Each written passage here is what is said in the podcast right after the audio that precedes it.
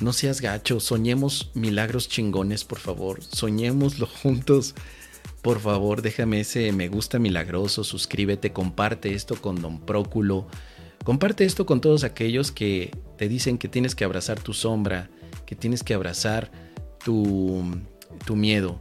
Y sobre todo con los que son fan de Naruto, porque así es en Naruto Shippuden, ese anime de los ninjas.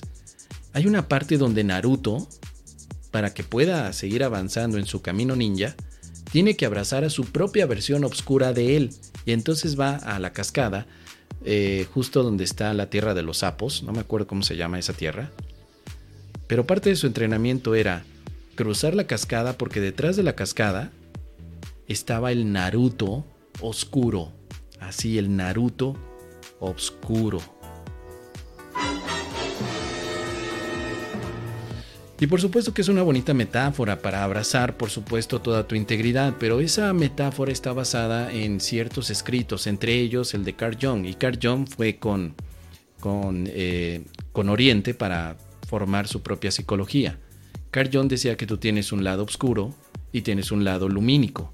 Y para que tú puedas ser un individuo, ojo con esto, un individuo completo, tenías que conciliar las dos partes que hay en ti, la oscuridad y la luz.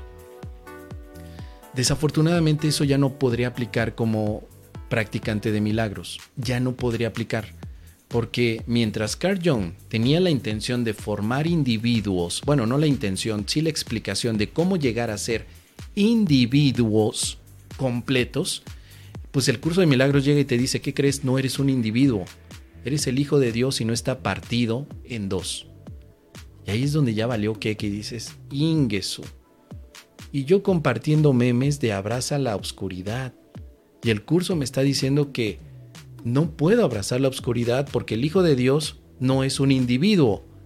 Y Carl Jung sí veía su psicología individualista. De hecho, Carl Jung tiene un un eh, proceso llamado la individualización o individuación. ¿sí? Es decir, un individuo, un ser humano, logrará ser ser humano cuando integre la oscuridad y la luz. Y cuando estamos en un curso de milagros, nunca se nos pide ser seres humanos, sino más bien ser el Hijo de Dios. Y el Hijo de Dios no es ser un ser humano, sino el Hijo de Dios ya hubiera muerto, ya hubiera cambiado, ya se hubiera alejado todavía más de la experiencia del amor. El Hijo de Dios sigue siendo tal como Él lo creó, nada que ver con la oscuridad, simplemente la inocencia total. Así que bueno. Y si vamos todos, vamos milagreando.